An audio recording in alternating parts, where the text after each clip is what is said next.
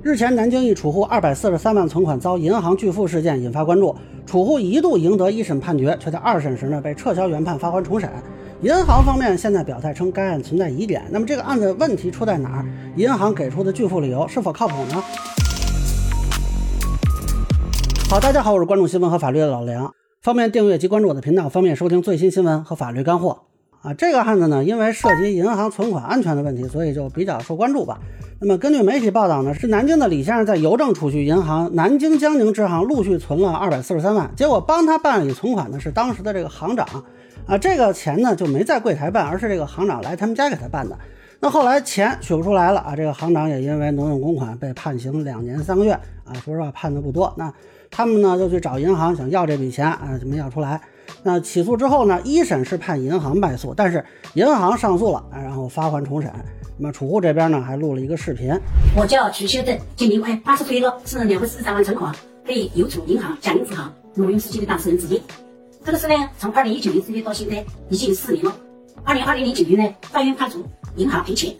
今天我的老伴都去世了，这个钱还没拿到。我还碰到医生在，我求求银行尽快把钱还给我们，我还能活几年啊？啊，很多人问我对这事儿的看法，但。我觉得这个事儿问题就在于呢，很多媒体就没把这事儿说清楚，导致目前我对这件事儿的事实层面多于对法律层面的疑问。首先说明啊，这个储户跟银行之间的这个纠纷，其实跟之前行长的这个刑事案子没什么太大关系。就媒体聊这个，反而形成了一个干扰项，就很多媒体关注点就放在刑事案子上了嘛。但其实这个行长被判的是赔付银行的钱啊，那个刑事判决里就没提储户的事儿。那么法律上看呢，储户跟银行之间形成的这种存款合同关系啊，这个以行长他只不过是个办事员，具体来说呢，他究竟是行长还是普通业务员或者什么其他角色啊，本身对这个合同关系的形成与否影响不大啊。至于说他是后来落马了呀，还是失踪了、生病了、死了呀什么的，这也不影响合同的生效啊。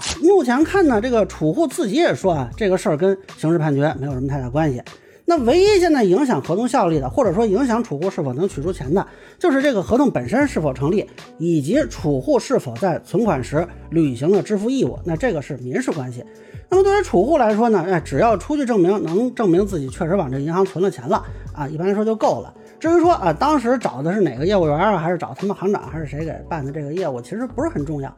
那从最初的那个一审判决看啊，至少在当时这个法官会认为储户是有足够证据证明这一点的，因此也判处了银行方面履行支付义务。那么现在这个事儿为什么又出问题了呢？储户这边的反馈是，银行以储户存钱以后没有经常查询为由啊，认为储户应当承担责任啊，就觉得这个非常的荒谬啊。但是就是因为太荒谬了，我反而怀疑这个说法的准确性，因为银行可能因为足够蠢说出这种话来。但是这个说法为什么能够导致二审法院撤销原来的一审判决呢？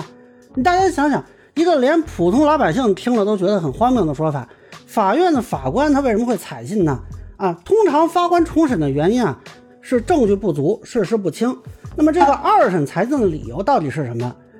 遗憾的是，到目前为止我看到的各种媒体报道，也可能我看的不全啊，反正就没有哪个媒体把这事儿说清楚了。啊，那么如果你不清楚这个事儿是怎么回事，你法律上怎么去分析呢？那我现在只能说一点不是特别靠谱的猜测啊，供大家参考。就我个人认为，银行这边比较合理的抗辩理由，可能是这个储户没有完整履行支付义务，或者没有妥善保管好账户财产的凭证啊。通俗来说呢，就是啊，要不就是储户当时没往里存这么多钱啊，要不就是后续这缺德行长取钱的时候拿的这个凭证，你本来该保管好，你没保管好。那如果光说啊，这储户没注意查看啊，那这个说法我觉得不太可能导致原来的一审判决撤销啊。储户现在跟媒体的说法呢，我觉得要不就是这储户表述的时候没完整表述，要不就是媒体啊传递的时候有点问题。那么银行这边现在发的这个声明呢，说呢，鉴于该案复杂啊，存在一些疑点，因此提起上诉。而根据储户这边的描述呢，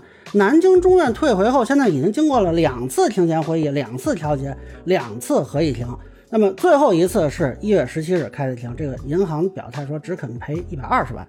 注意啊，这个表态非常重要。如果是真实的，表明银行并不认为合同不成立，他是认可有这个合同的，否则他一分都不会赔的。那么大概率就是因为这个储户没有能够尽到妥善保管存折密码的义务，导致了损失的扩大，因而要求这个储户承担一定的责任。而根据现有的报道看，当时这个缺德行长他是上门办理相关业务嘛，甚至到后来他把这存折都要走了。那这个时候，如果他把钱转出存折，呃，其实储户就面临一个刚才说的对存款凭证的保管义务的问题。呃，举个例子啊，就比如说我有一个存折密码，我跟你说你帮我保管几天，结果你拿着这存折密码去把钱取出来了，那这个就不是银行的问题，这是我没有尽到保管义务嘛。